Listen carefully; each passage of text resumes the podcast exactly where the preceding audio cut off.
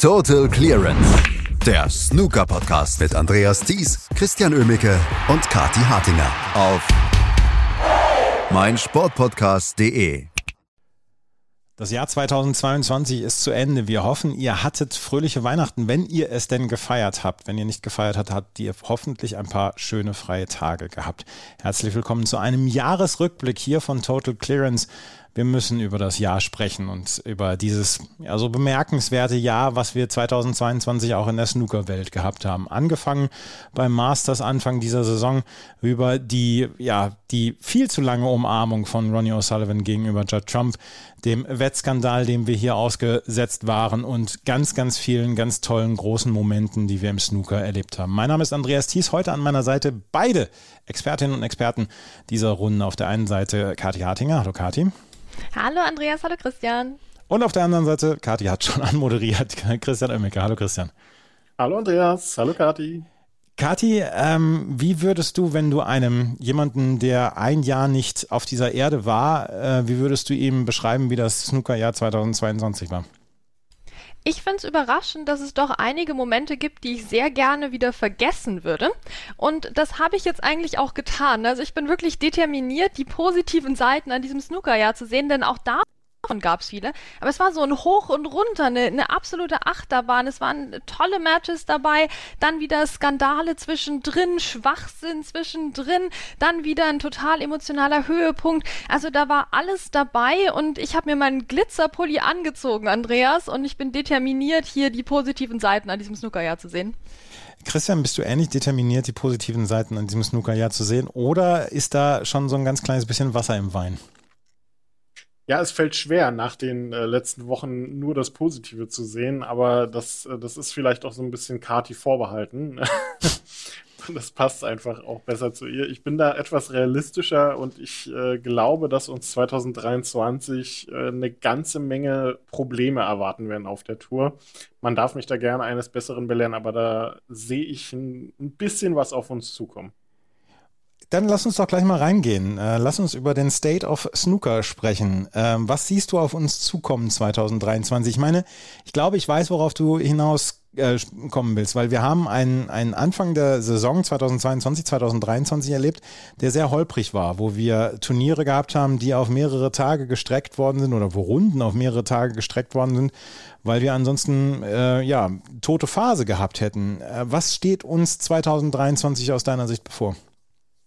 Genau, das ist, äh, das ist eine der, der beiden Sachen. Ich, ich glaube, die Tour muss wieder etwas Stabilität aufbauen. Und zwar nicht nur im Hinblick auf die Turniere, sondern im Hinblick auf den Kalender, im Hinblick auf Sicherheiten für Spieler, im Hinblick auf ähm, Ansetzungen, auf Zeitpläne. Es ist alles so ein bisschen holprig gerade. Man hat so das Gefühl, die Snooker-Tour hat ja einen, einen wahnsinnigen Aufstieg gemacht von nur sieben bis neun Turniere pro Saison auf inzwischen mehr als 20 oder um die 20. Und das ist gerade so ein bisschen wieder am Abflauen, was natürlich auch daran liegt, dass die chinesischen Turniere weiterhin fehlen. Aber das ist nicht der einzige Grund. Ähm, man hat immer noch so ab und an Probleme herauszufinden, bei welchem Turnier man sich eigentlich gerade befindet. Es fehlen so ein paar Alleinstellungsmerkmale. Und was halt auch ist, diese langgestreckten Qualifikationen müssen weg. Da ist eine ganze Menge im Argen, finde ich, was man äh, einfach besser machen kann, weil man es auch gezeigt hat, dass man es schon besser gemacht hat. Ob da jetzt nun eine Lösung ist, die PTC-Serie wieder einzuführen oder nicht, kann man lang und breit diskutieren, müssen wir nicht machen. Aber in dieser Hinsicht muss die Tour einfach wieder Stabilität aufbauen. Und das zweite große Thema wird natürlich die dringend benötigte Aufklärung des Manipulationsskandals, zu dem ja nur am Tag vor Heiligabend dann auch noch der nächste Spieler dazu kam. Also inzwischen sind wir fast bei einem zweistelligen Bereich, was die gesperrten Spieler angeht für diesen Manipulationsskandal. Und da ist ja noch überhaupt nicht bekannt, welche Ausmaße das annimmt. Also da muss man eine ganze Menge aufklären. Und das wird äh, sicherlich zumindest das erste halbe Jahr 2023 sicherlich ein Stück weit bestimmen. Kathi, ich möchte allerdings dir hier auch zur Seite springen und dann ein bisschen das Positive herausarbeiten, äh, weil wir haben wir sind aus dieser Pandemie herausgekommen, wo wir letztes Jahr dann ja auch noch darüber gesprochen haben, dass die Pandemie insgesamt ähm, vom Snooker sehr gut aufgefangen worden ist, dadurch, dass Milton Keynes dann ähm, die ganze Zeit Austragungsort war, dass die Spieler es geschafft haben und auch die Spielerinnen es geschafft haben, halbwegs gesund zu bleiben und dass sie einen halbwegs ernstzunehmenden Kalender dann auch letztes Jahr hatten. Ähm, in diesem Jahr haben wir einen, oder in dieser Saison, in diesem Jahr haben wir einen sehr, sehr normalen Kalender insgesamt erlebt. Ist das vielleicht dann auch so ein ganz kleines bisschen, also meiner Meinung nach ist das vielleicht auch so ein bisschen, ähm, der, die Rückkehr zur Normalität ist ein bisschen schwieriger als gedacht, aber eigentlich ist Snooker gar nicht so schlecht dran.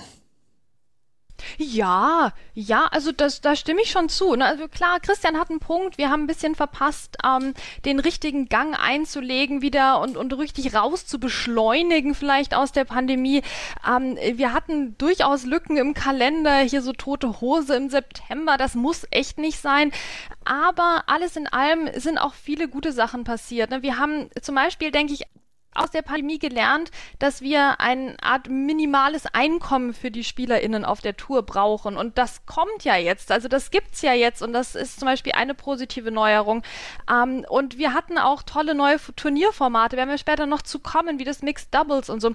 Also ich sehe da schon positive Tendenzen und wir hatten viele Snooker-Turniere. Wir haben äh, das European Masters in Fürth raus improvisiert quasi aus der Pandemie. Also das musste verschoben werden und hat trotzdem wunderbar geklappt. Ja, also da, da waren auch viele positive Aspekte dabei. Ähm, jetzt gilt halt wirklich diesen positiven Trend so richtig heraufzubeschwören. Aber für mich war trotzdem 2022 auch ein bisschen das Jahr der Faulheit, die dem Snookersport auf die Füße gefallen ist. Ja, und das finde ich gut. Das finde ich gut. Alles, was in den letzten Jahren ein bisschen verschlafen wurde. Und das können wir jetzt nicht auf die Pandemie schieben, weil das war vorher schon genauso.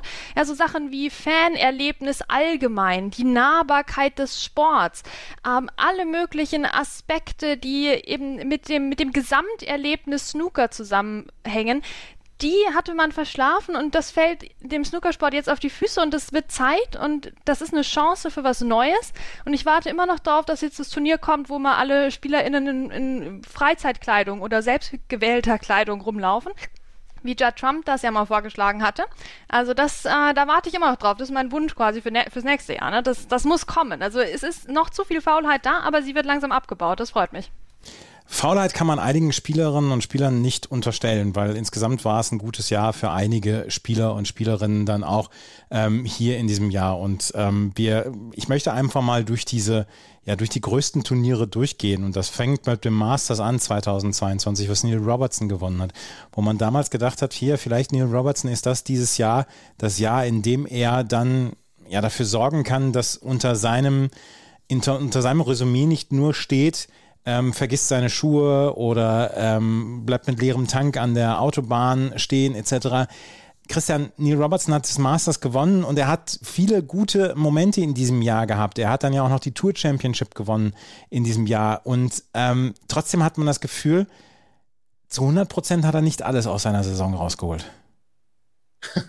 ja, und woran liegt das? Äh, an der Weltmeisterschaft. Daran muss sich Neil Robertson inzwischen halt leider messen lassen, denn er spielt übers Jahr immer so fantastisches Snooker.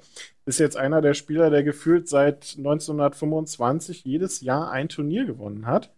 Ähm, und trotzdem ist nur ein Weltmeisterschaftstitel, ein WM-Titel 2010 bei ihm bisher zu Buche stehen. Und das ist einfach zu wenig für einen Spieler mit seinem Anspruch immer wieder kommt er auch super in die Weltmeisterschaft rein und schlägt dann irgendwie den falschen Gang ein. Ich meine, in diesem Jahr ist er in einem herausragend guten Match an Jack Lisowski gescheitert, aber er ist eben wieder gescheitert. Und du hast das Masters angesprochen. Das war ein so wahnsinnig gutes Turnier von Neil mhm. Robertson, dass es eigentlich das perfekte Beispiel für so ein perfektes Turnier von ihm ist.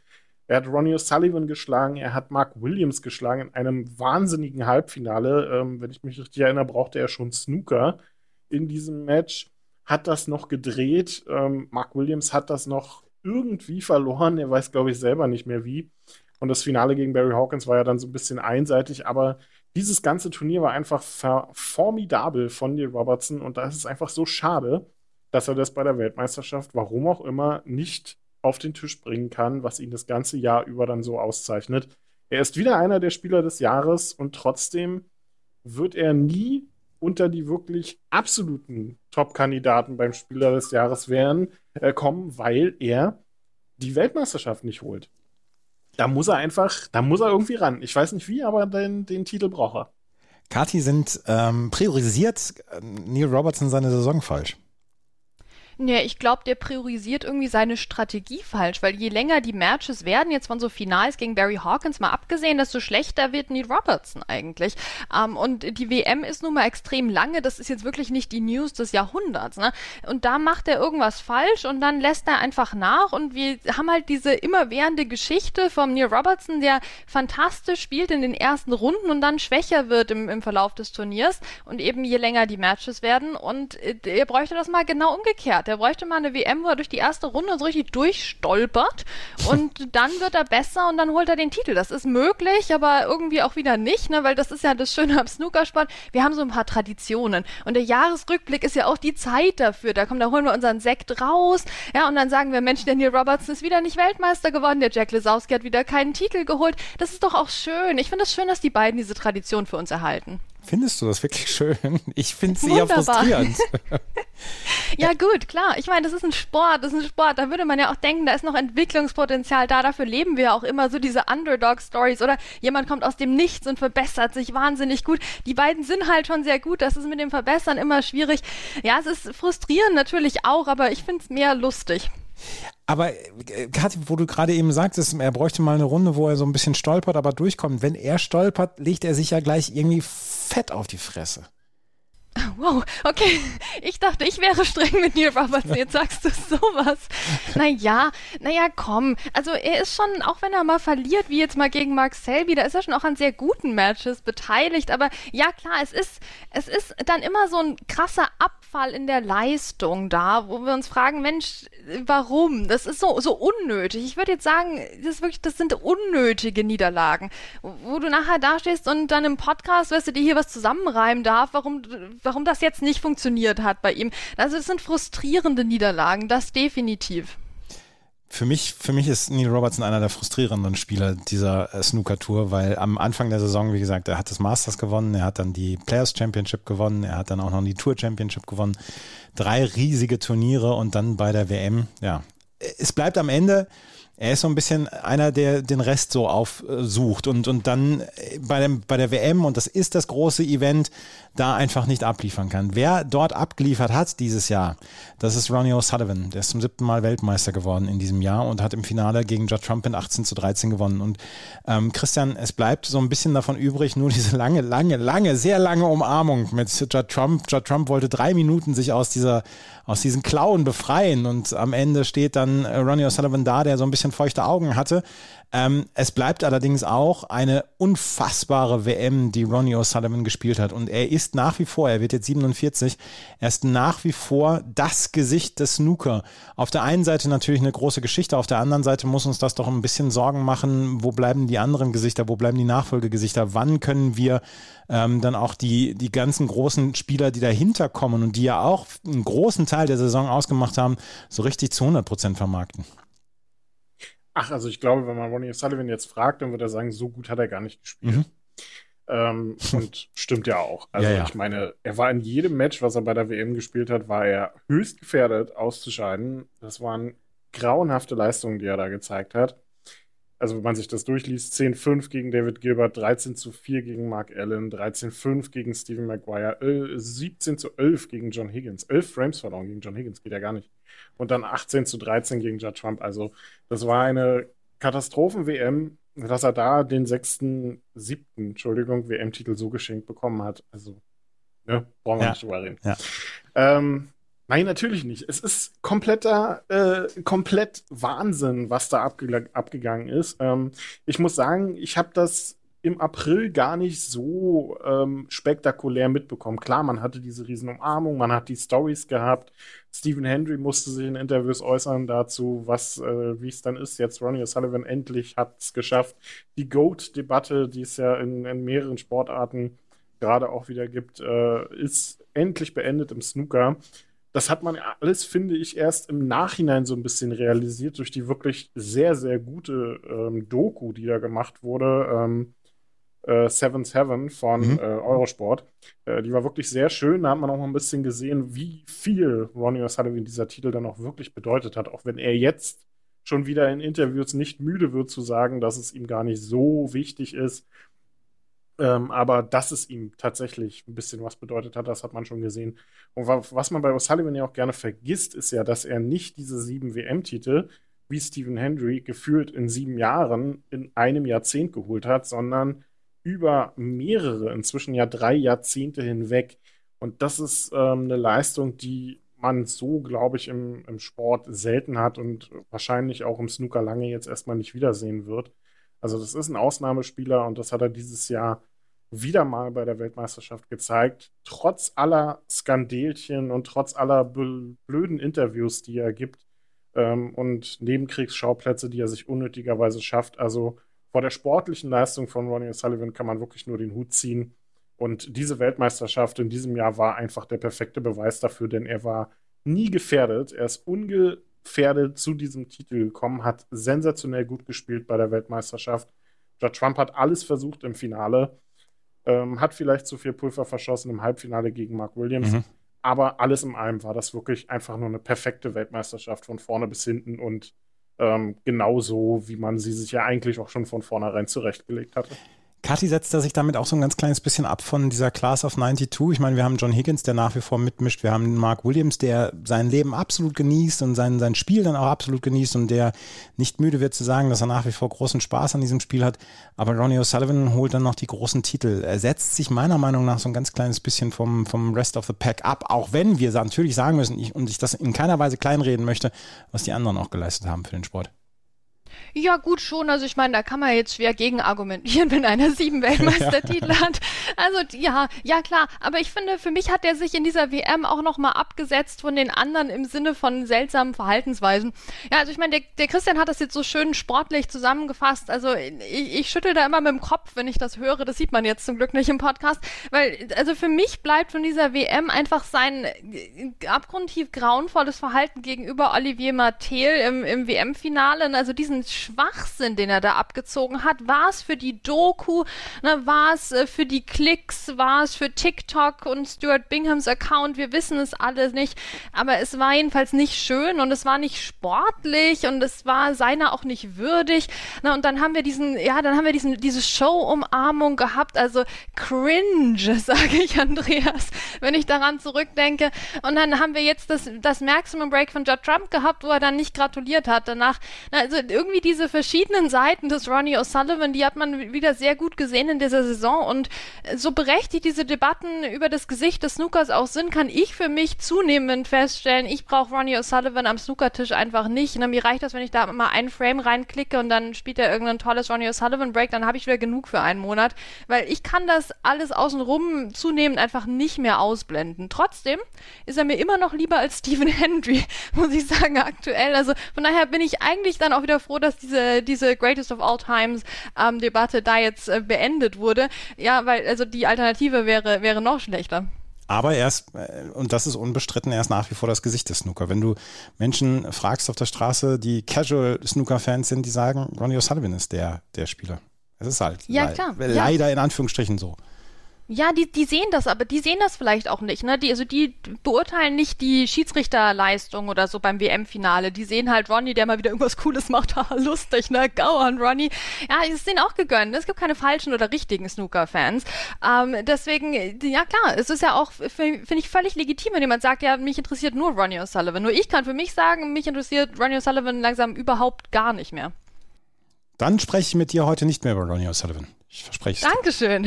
Sehr gerne. Christian, lass uns noch, ähm, bevor wir dann auch nachher auf, auf die Matches des Jahres etc. zu sprechen kommen, lass uns noch auf ein Match zu sprechen kommen, was in diesem Jahr in Deutschland stattgefunden hat und worüber jetzt ein Schatten liegt. Das müssen wir ganz klar so sagen.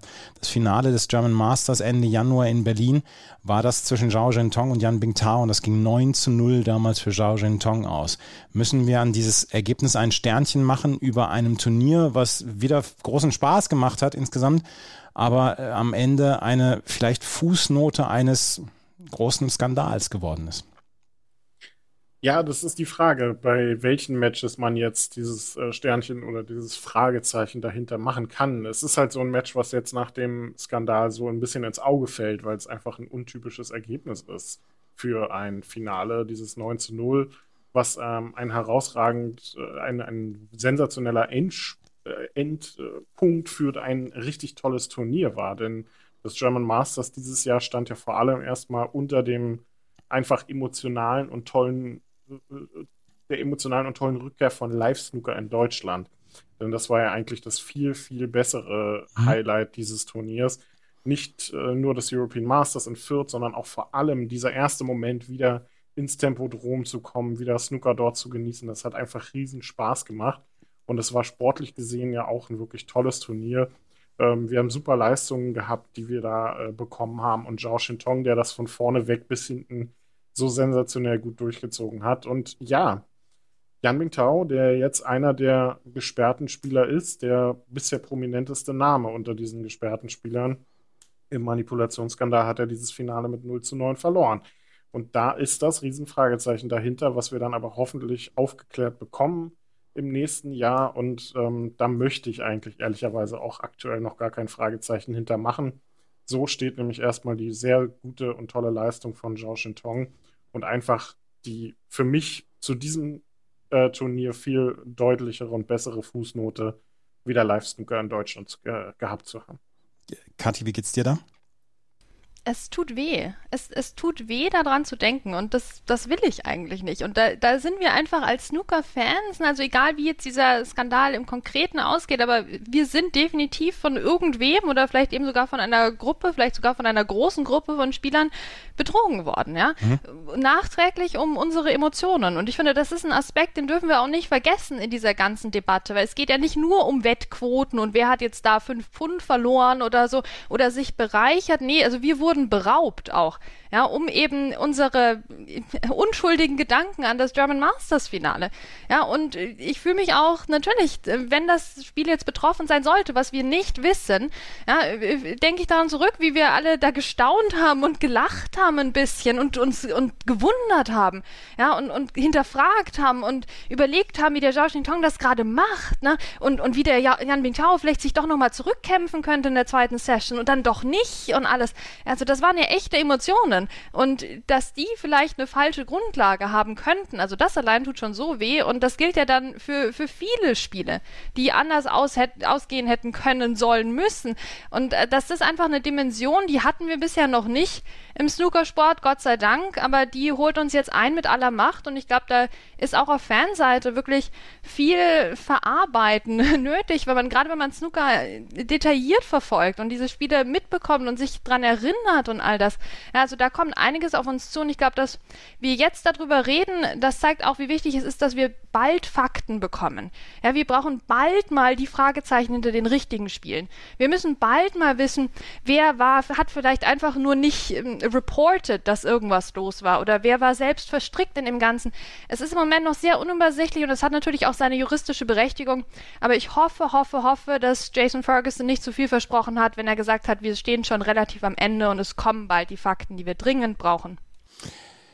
Wir über dieser Saison beziehungsweise über diesem Jahr steht natürlich dann dieser große Schatten mit dem Wettskandal beziehungsweise mit diesem Skandal rund um die chinesischen Spieler und das müssen wir leider im Moment so sagen. Es sind nur chinesische Spieler verdächtigt ähm, und wir hoffen, dass nächstes Jahr dann die Fakten auf den Tisch kommen und dann werden wir natürlich bei Total Clearance auch darüber berichten. Wir wollen aber hier auf dieses Jahr 2022 noch ein bisschen mehr zurückblicken und wir wollen dann auch auf einen Spieler zurückblicken, der das zweite Halbjahr ja, so ein bisschen dominiert hat. Und das ist Mark Allen. Kati, Mark Allen hat mich persönlich fasziniert in diesem zweiten Halbjahr. Er kam als quasi neuer Spieler zurück. Dann ja auch nicht nur, ähm, was sein Spiel angeht, sondern auch äußerlich. Ähm, insgesamt kann man sagen, dass er auf jeden Fall das zweite Halbjahr dominiert hat und großartige Siege gehabt hat. Und ein Mark Allen in dieser Form, mit diesem, ja, mit dieser Spiellust, ist das eine unfassbare Bereicherung für Snooker oder ist, äh, übertreibe ich hier?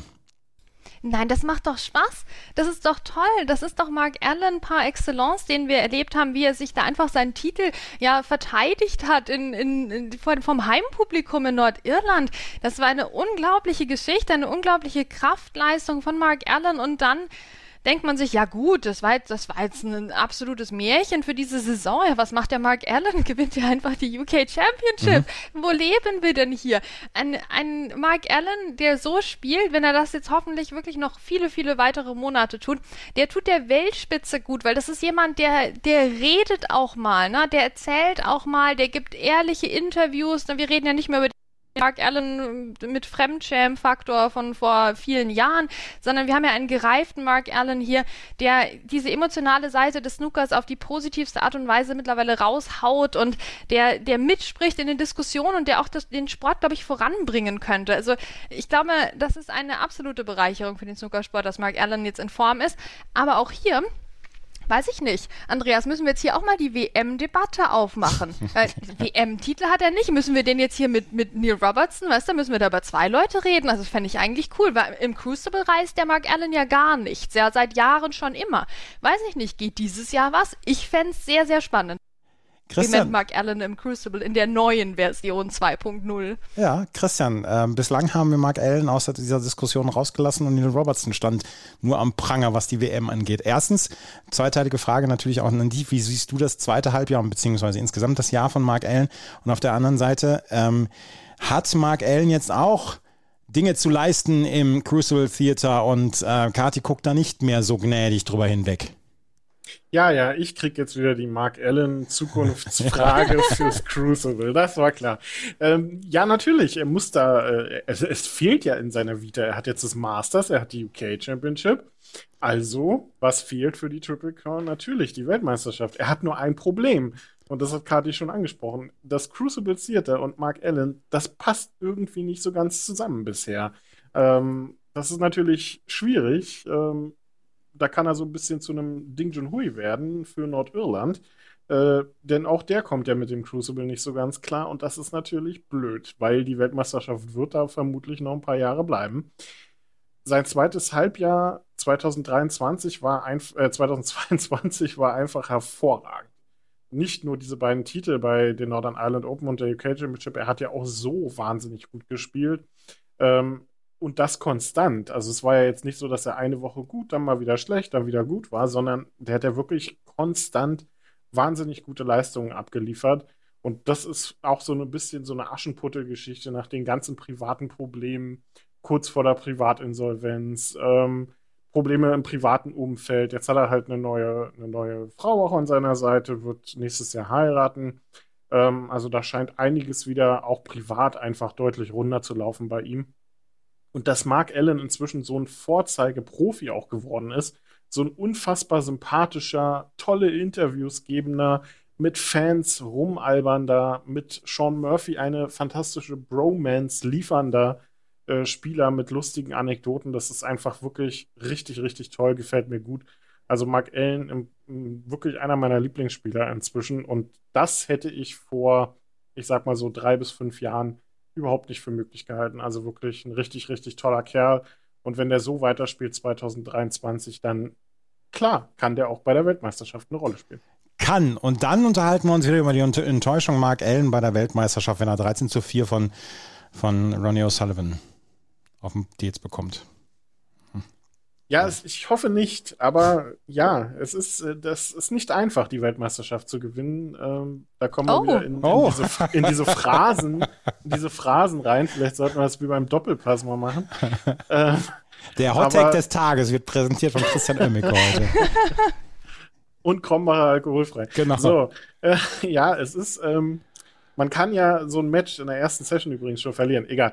So, die Weltmeisterschaft muss Mark Allen natürlich dann aber auch irgendwie holen, wenn er seine Karriere vollenden will. Aber egal, ob er das macht oder nicht, dieses Jahr einfach und diese Rückkehr nach den ganzen Problemchen äh, aus dem Vorjahr, Problemchen in Anführungsstrichen, ähm, das ist einfach schon eine Story für sich und macht ihn für mich zum Spieler des Jahres 2022. Und damit hat äh, Christian schon einen kleinen Award vorweggenommen und äh, darüber wollen wir uns nämlich gleich ein bisschen unterhalten. Wir wollen so ein bisschen naja, ein paar Awards vergeben für das beste Match des Jahres, für den Spieler des Jahres, für die Enttäuschung eventuell des Jahres. Ich weiß gar nicht, ob wir darüber so lange sprechen müssen, aber das machen wir. Nach diesem Hot Take von Christian, dass ähm, die WM zu gewinnen nicht leicht ist, brauchen wir alle, glaube ich, eine kleine Pause. Und dann hören wir uns gleich wieder hier bei unserem Jahresrückblick von Total Clearance zur Snooker-Saison 2022.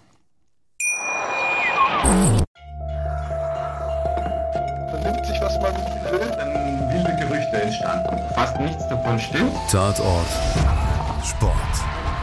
Wenn Sporthelden zu Tätern oder Opfern werden, ermittelt Malte Asmus auf meinsportpodcast.de. Folge dem True Crime Podcast, denn manchmal ist Sport tatsächlich Mord. Nicht nur für Sportfans. Die Snooker-Saison 2022, das Jahr ist jetzt fast beendet und äh, wir wollen hier dann auch noch mal ein bisschen darüber sprechen, was uns denn in diesem Jahr so richtig fasziniert hat. Wir haben eben so, schon mal so einen kleinen Gesamtüberblick gegeben, aber Kati hat ein paar Kategorien vorgeschlagen, die sie unbedingt besprechen möchte und ähm, dann lass uns doch einfach mal gleich über den Spieler des Jahres sprechen. Christian hat es eben schon erwähnt, es ist Mark Allen für ihn. Ist es für dich auch Mark Allen?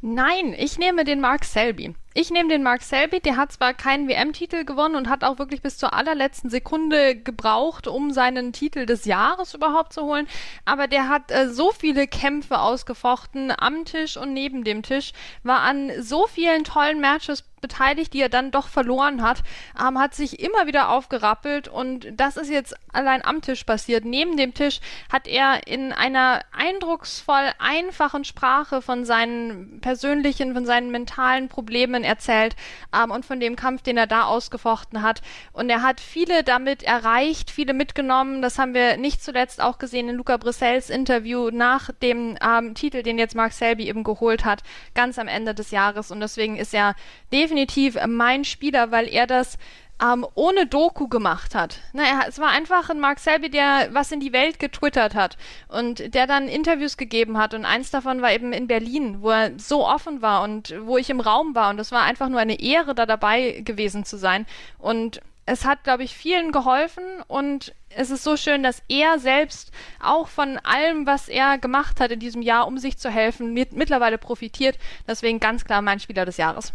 Mark Selby und Mark Allen sind ja so ein bisschen kleine Role Models dann auch mit dem Kampf mit sich selber und mit mentalen Problemen etc. und dass sie dann wieder zurückkommen können und deswegen haben beide ja in diesem Jahr herausragendes geschafft und ähm, für mich ähm, ich muss ehrlich sagen, dass für mich auch Mark Allen der Spieler des Jahres ist. Er ist für mich auf jeden Fall die Überraschung des Jahres. Ähm, Christian, äh, Ronnie O'Sullivan hat nach der WM dann auch nochmal das Hong Kong Masters gewonnen und Champion of Champions in diesem Jahr.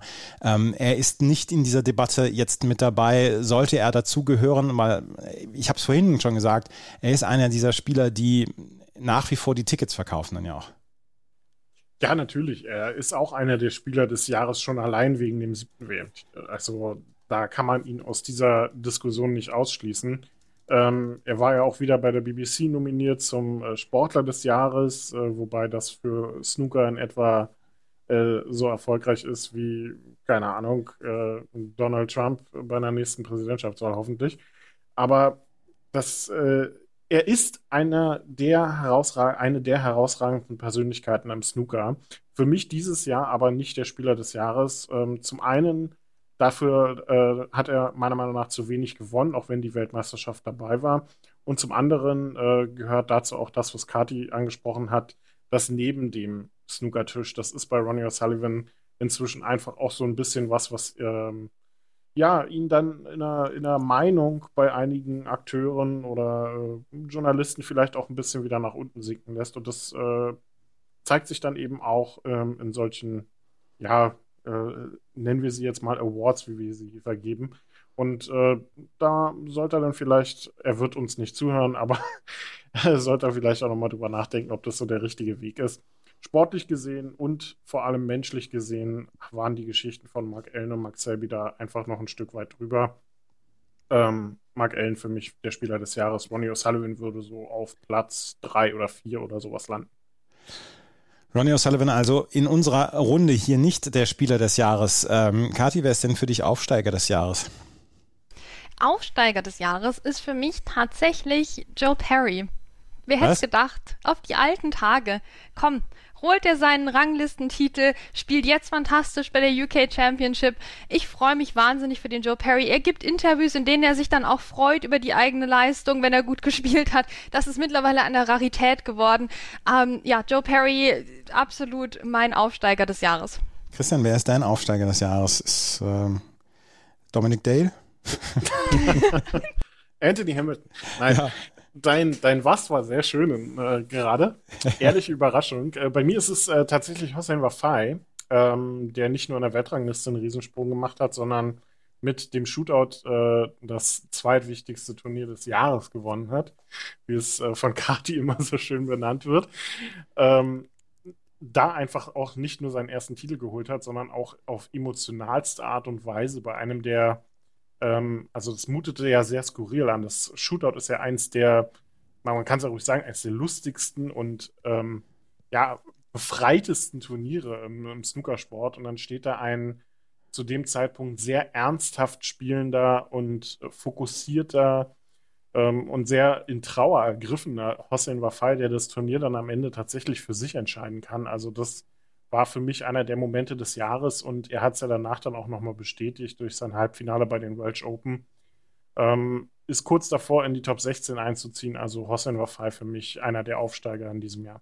Für mich ist er auch einer der Aufsteiger des Jahres. Ähm, ich, ich schaue ihm dann halt auch sehr, sehr gerne zu. Aber Kati, ist das vielleicht auch, ich möchte überhaupt nichts in keiner Weise deine, ähm, deiner Wertung mit äh, Joe Perry ähm, kleinreden oder so. Aber ist das vielleicht dann auch ein kleines schlechtes Zeichen für das Snooker, wenn wir uns nicht über 22, 23-jährige Spieler unterhalten, sondern über Spieler, die im Falle von Hossein Wafai schon über 30 sind, beziehungsweise bei Joe Perry schon über 40. Naja, ich meine, Sean O'Sullivan ist wieder Profi geworden. Es ist alles möglich in der Snookerwelt, ja. Ähm, natürlich stimmt das. Wir haben vielleicht immer noch dieses Nachwuchsproblem. Wir haben jetzt aber auch hier den Ben Mertens wieder mal im TV gesehen und so. Also es ist eine, ist eine schwierige Zeit. Ähm, ich habe das Gefühl, ich kann diese Frage nicht beantworten und es frustriert mich, weil seit, seit zwei, drei Jahren sitze ich immer da und denke mir, ja, ja, jetzt in, in, in zwei Jahren wissen mhm. wir mehr, aber das stimmt überhaupt nicht. Also ich habe keine Ahnung, wie das mit dem Nachwuchs Luca weitergeht. Wenn ich mir die Jungs und Mädels anschaue in einzelnen Spielen, wo die gegeneinander spielen quasi, denke ich mir, Mensch, die können echt was, richtig nice. Und dann sehen sie aber, sehen wir sie wieder nur mit, mit 0 zu 4 gegen Judd Trump in der ersten Runde am TV-Tisch und so, das ist auch wieder schwierig. Also vielleicht hilft das ja dann auch, dass wir jetzt vielleicht wieder ein bisschen mehr rumexperimentieren mit der Setzliste bei den, bei den Turnieren, ja, mit so einem äh, besseren System, vielleicht, dass es doch nicht mehr ganz so offen ist, dass die mehr gegeneinander spielen quasi erstmal, bevor sie dann gegen den Judd Trump ran müssen. Also ich glaube, langsam muss tatsächlich was passieren. Also ich werde ungeduldig. Ich war sehr geduldig vor drei Jahren, mittlerweile bin ich da ungeduldig und ich weiß es wirklich nicht. Christian Ben Mertens, aber vielleicht so ein bisschen das Versprechen auf die Zukunft. Gibt es da noch weitere Julian Boyko? Ja, gut, Julian Boyko muss ja jetzt erstmal wieder auf die Tour kommen. Ne? Mhm. Der wird da noch einiges zu tun haben. Aber ich, ich würde, wollte das jetzt auch gerade, ich hätte dich jetzt unter, euch jetzt unterbrochen, weil ich würde es ein Stück weit noch relativieren, weil es ist ja nicht so, dass wir gar keine Geschichten dann auch zu erwähnen hätten. Ne? Wir haben Sam Craigie, der ein sehr gutes zweites Halbjahr 2022 hatte. Wir haben Joe O'Connor im Finale der Scottish Open gehabt, dieses Jahr auch eine tolle Geschichte. Ja. Ein Fan Jing Yi, der aus dem Nichts des European Masters gewonnen hat zu Beginn des Jahres. Gut, die müssen das natürlich alle bestätigen, aber ist ja nicht so, dass wir da auch nicht äh, Spieler hätten, die man nennen könnte, wenn es da um ein paar auch jüngere Akteure geht, die sich einen Namen machen. Und man darf halt auch nicht vergessen, dass es immer noch sehr, sehr umkämpft ist. Und äh, das, der Snookersport ist ein Sport, den man lange ausüben kann. Das merkt man halt inzwischen. Es ist nicht mehr so, dass man da mit Mitte 40 in Rente geht und äh, keine, äh, keine wirkliche Kompetitiv Kompetitivität mehr hat, sondern das geht halt eben immer weiter. Und dann hat man die Legenden noch dabei, die immer noch alles kurz und klein spielen. Nicht umsonst waren Ronnie O'Sullivan, John Higgins und Mark Williams im Halbfinale dieses Jahr bei der mhm. Weltmeisterschaft. Das kommt ja nicht von ungefähr. Und da ist es dann eben sehr schwer. Und das Setzsystem, was Kati schon angesprochen hat, kommt halt hinzu. Man äh, läuft Gefahr, schon in den ersten Runden auf diese Topstars zu treffen. Und das ist ja gerade auch wieder ein bisschen Grund für Debatte, auch unter den Spielern, ob man eventuell wieder zu einem Setzsystem zurückkehrt, zumindest bei einigen Turnieren. Und das hat durchaus eine Diskussionsgrundlage. vielleicht auch in diesem Hinblick, um es den jungen Spielern dann auch zu ermöglichen, sich peu à peu nach oben zu kämpfen und nicht eben mit so einer herausragenden Woche zu denken, man ist jetzt schon einer der Top-Spieler, sondern man muss es eben über Jahre hinweg bestätigen. Das ist ein Lauf oder ein, ein, ein, ähm, ein Erleben und vor allem erfahren, was äh, jeder Spieler machen musste. Man kann dabei Judd Trump nachfragen, der ja auch hochgeschossen ist in der Weltrangliste und dann erstmal ein Stück weit auch wieder gefallen ist. Da muss man mit klarkommen. Und bevor ich jetzt hier noch weiter mich in Grundlagen des, äh, des Snooker-Weltranglistenkletterns verliere, ähm, würde ich nur sagen, wir werden sicherlich junge Akteure haben, die immer mal wieder auch für Furore sorgen. Trotzdem haben die alten Spieler die äh, Handtücher auf den Liegen direkt am Pool noch nicht aufgegeben. Das müssen wir einfach so klar sagen. Und äh, da wird es für die jungen Spieler im Moment sehr, sehr schwierig. Da muss ich ehrlich zugeben, hat Tennis eine größere Durchlässigkeit, weil im Tennis gibt es kein einziges Turnier, wo, wo der Erste gegen den 32. spielt oder der Erste gegen den 64. oder so. Ähm, dort wird es ein Setzsystem geben und da sind 32 bei einem Grand Slam Turnier gesetzt und ähm, der Rest äh, spielt untereinander aus. Und da ist die Durchlässigkeit tatsächlich etwas größer. Also, das ist ein Thema, was uns dann auch im 2023 und wahrscheinlich auch 2024 noch weiter beschäftigen wird. Ganz kurz, Kati, weil eigentlich sollen ja hier die positiven Gefühle überwiegen in diesem, in diesem ähm, Rückblick. Und ähm, Absteiger des Jahres ist dann auch immer mit verschiedenen Gründen verbunden. Aber Absteiger des Jahres für dich? Ja, also nachdem ich Ronnie O'Sullivan im WM-Finale jetzt schon ab, äh, abgearbeitet habe, hätte ja. ich eigentlich als Absteiger genommen, nehme ich jetzt äh, Gary Wilson. Nehme ich jetzt Gary Wilson wegen seiner Interviews. Ganz ehrlich, ne, also der kann mich mal. Hier Klo-Debatte gegen Andres Petrov, dann solche Interviews, der gewinnt der 4-0, da denkst du, der hat 0 zu 15 verloren. Also nee, Absteiger. Ab, will ich nicht mehr. Tschüss. So, Statement gesetzt. Christian. Bold Move, äh, den Sieger der Scottish Open als Absteiger ja. des Jahres zu nehmen. ähm, für mich gibt es da tatsächlich nur einen Namen und der hat gar nicht so viele sportliche Gründe, sondern äh, das ist für mich Liang Wenbo. Ja. Ähm, ganz klar, was der abgezogen hat. Also wenn es eine, wenn es eine, eine, eine, eine Vorlage geben soll, wie man seine Karriere, seinen Ruf und alles, was damit zusammenhängt, ruinieren kann, dann ist diese Blaupause inzwischen Liang Wenbo. Ich glaube, da brauchen wir auch gar nicht viel äh, zu sagen. Ich bin ein, ein, ein Mensch, der, der Liang Wenbo tatsächlich sehr gerne hat Snooker spielen sehen, der sich sehr gefreut hat über seinen Ausbruch, als er seinen ersten Ranglistentitel gewonnen hat, dass man mal Emotionen gesehen hat. Bei so vielen, vor allem ja auch asiatischen Spielern, die immer keine Regung hatten, keine, äh, keine Gefühle gezeigt haben, da war Liang Wenbo immer ein Stück weit ein Aushängeschild, ein, ein besonderer Spieler der sein, mit seinem Spielstil gefesselt hat und dass der seinen Ruf so zerstört hat in diesem Jahr und im letzten Jahr, das äh, macht mich wirklich sehr, sehr traurig und daher ist er für mich klar der Absteiger des Jahres.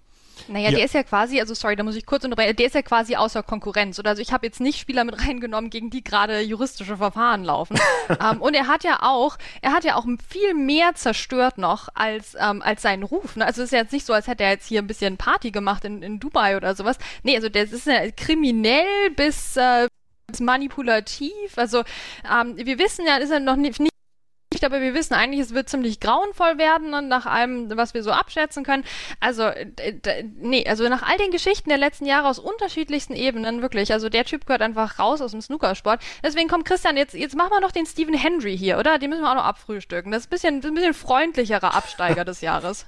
Ich hatte, ich hatte gedacht, dass du Stephen Hendry nimmst. Dadurch habe ich mich für Liang Wenbo entschieden. Ähm, aber wenn ich es jetzt auch noch mal aus sportlicher Sicht sehen müsste, dann müsste ich, muss ich hier leider als Absteiger auch noch Martin Gould erwähnen, der jetzt zwar ähm, in den letzten Wochen wieder etwas mehr in Erscheinung getreten ist, aber ansonsten leider ein sportlich sehr, sehr schwaches Jahr 2022 hatte. Also Martin Gould, den habe ich zwischenzeitlich auf der Tour gar nicht mehr so wirklich wahrgenommen und das ist leider immer ein, ein, schlechtes Zeichen. Also da hoffe ich, dass er 2023 in sportlicher Hinsicht wieder die Kurve kriegt.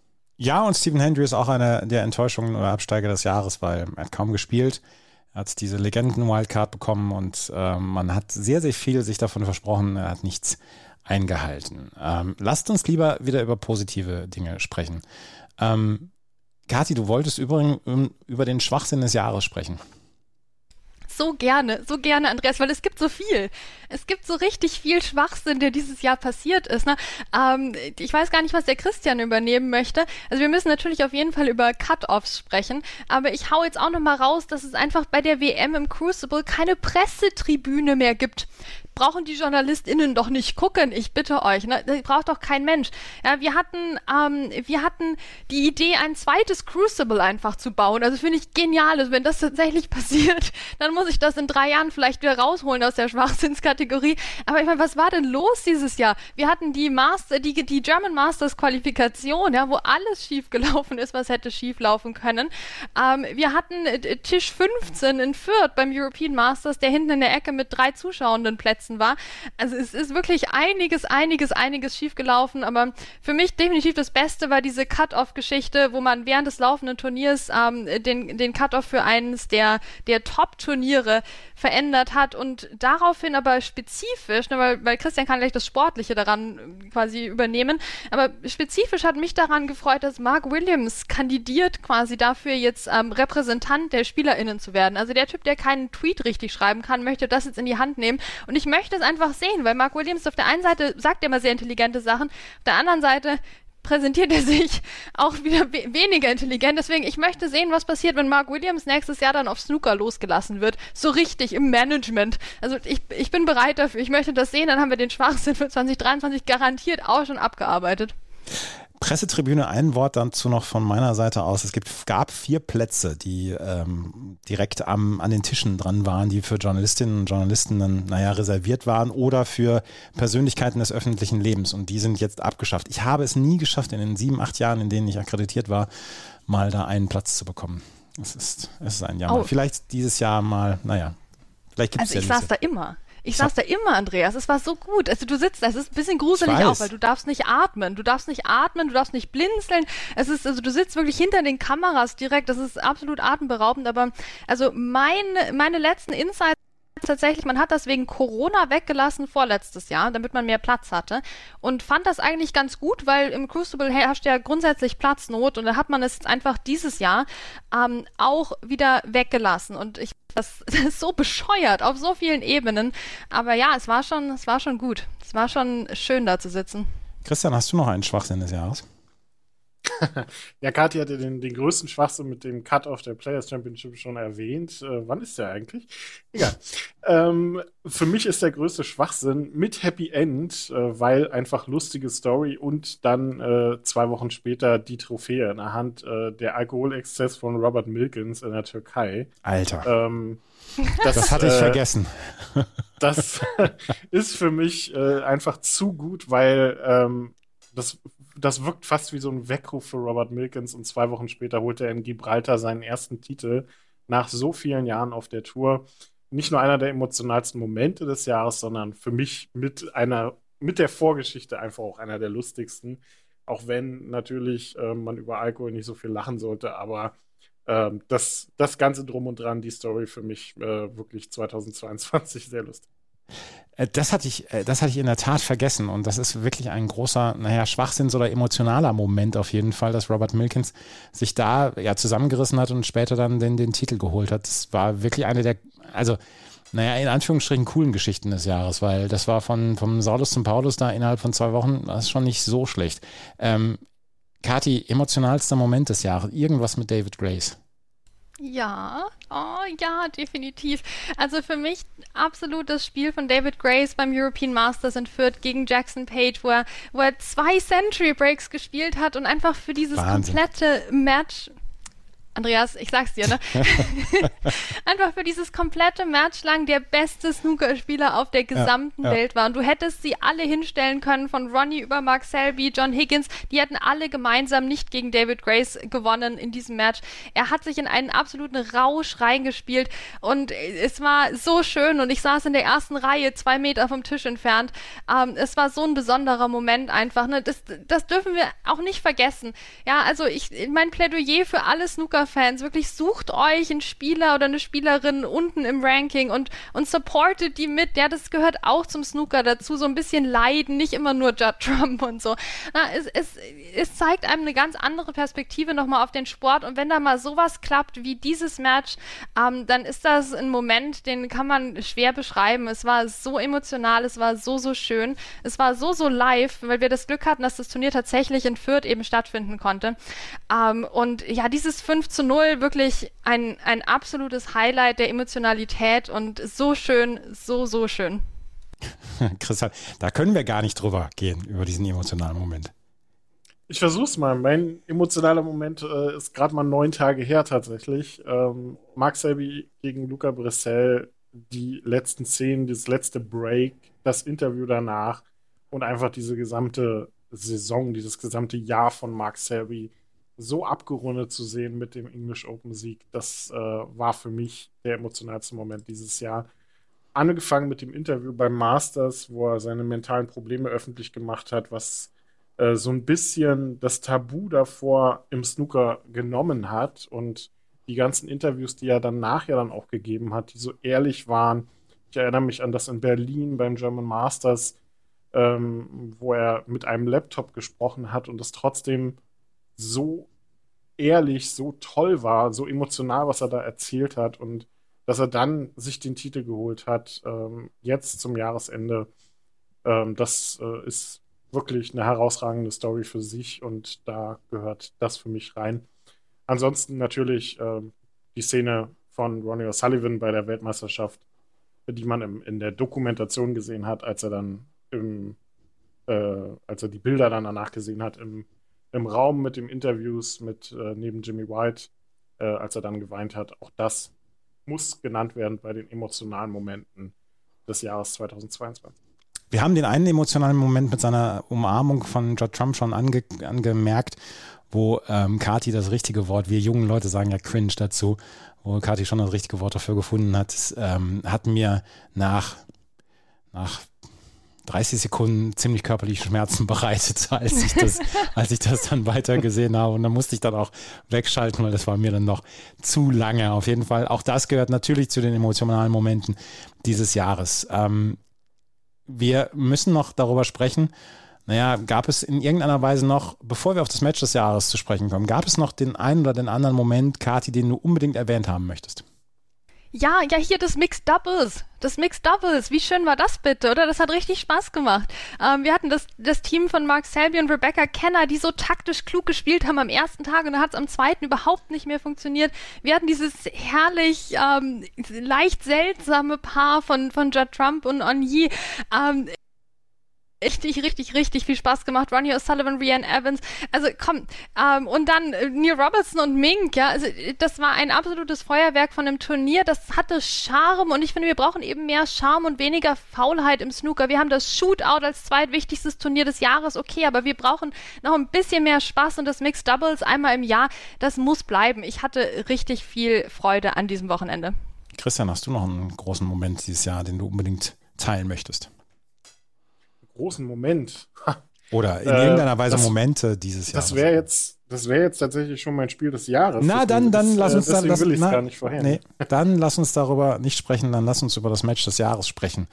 Kati, dein Match des Jahres in diesem Jahr. Oh, da freue ich mich schon die ganze Sendung drauf, weil jetzt darf ich endlich, ne, darf ich endlich hier meine Wette gewinnen, äh, beziehungsweise die Challenge erfüllen, Andreas, die du mir gesetzt hast.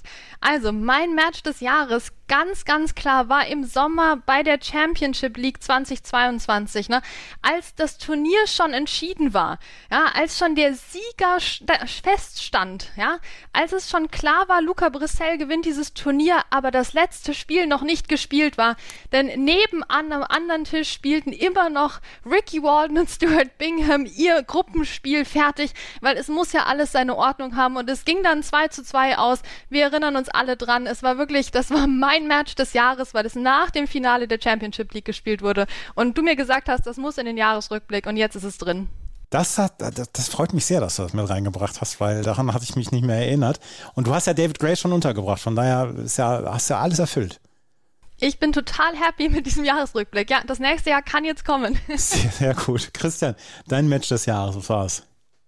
Ja, damit kann ich überhaupt nicht konkurrieren. Mein Match des, des Jahres ist ein ganz langweiliges äh, Decider-Match, was ähm, mit einer 147 im Entscheidungsframe entschieden wurde.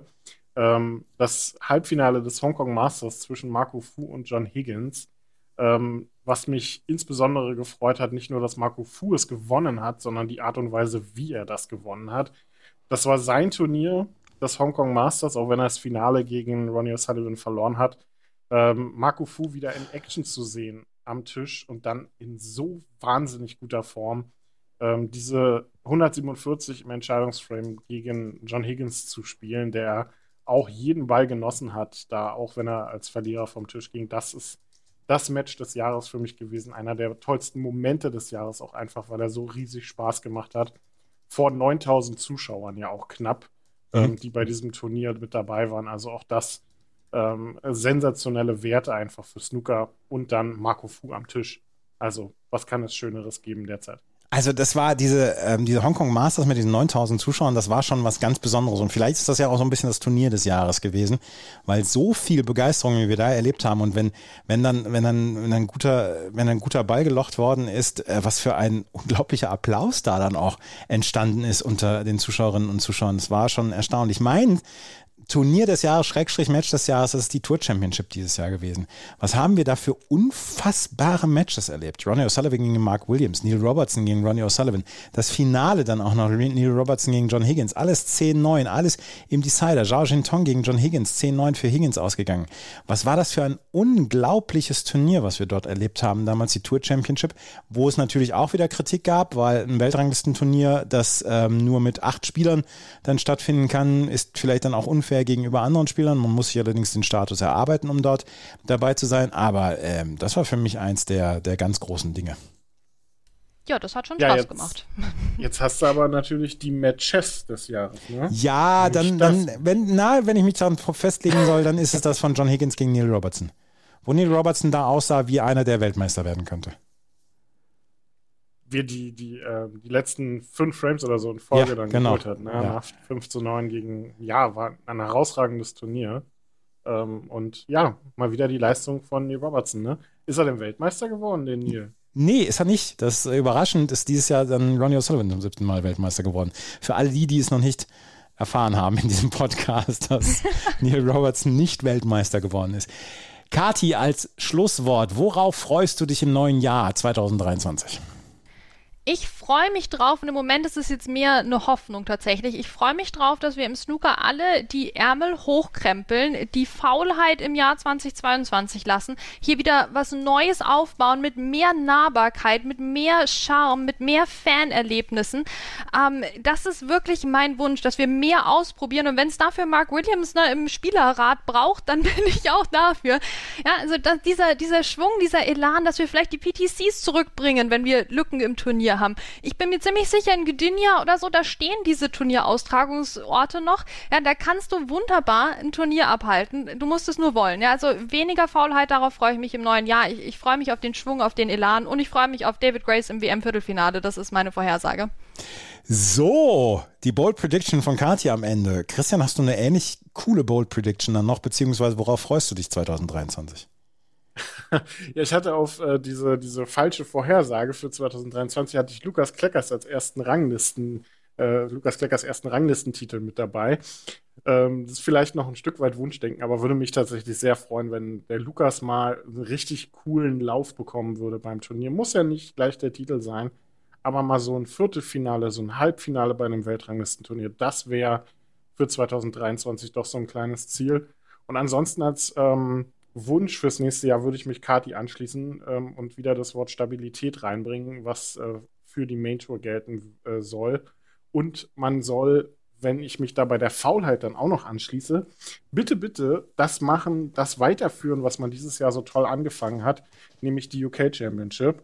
Ähm, oh ja. Das ist eine, eine der besten Sachen gewesen, die wir äh, jetzt in den letzten Wochen, Monaten auf der Tour hatten diese Reform der UK Championship und da jetzt dann noch bitte die alten Distanzen oder längere Distanzen wieder, noch so ein paar hier und da ein paar Kleinigkeiten und man hat wieder das perfekte Turnier.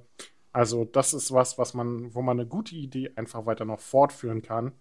Ähm, und da wäre doch 2023 eine gute Gelegenheit dafür.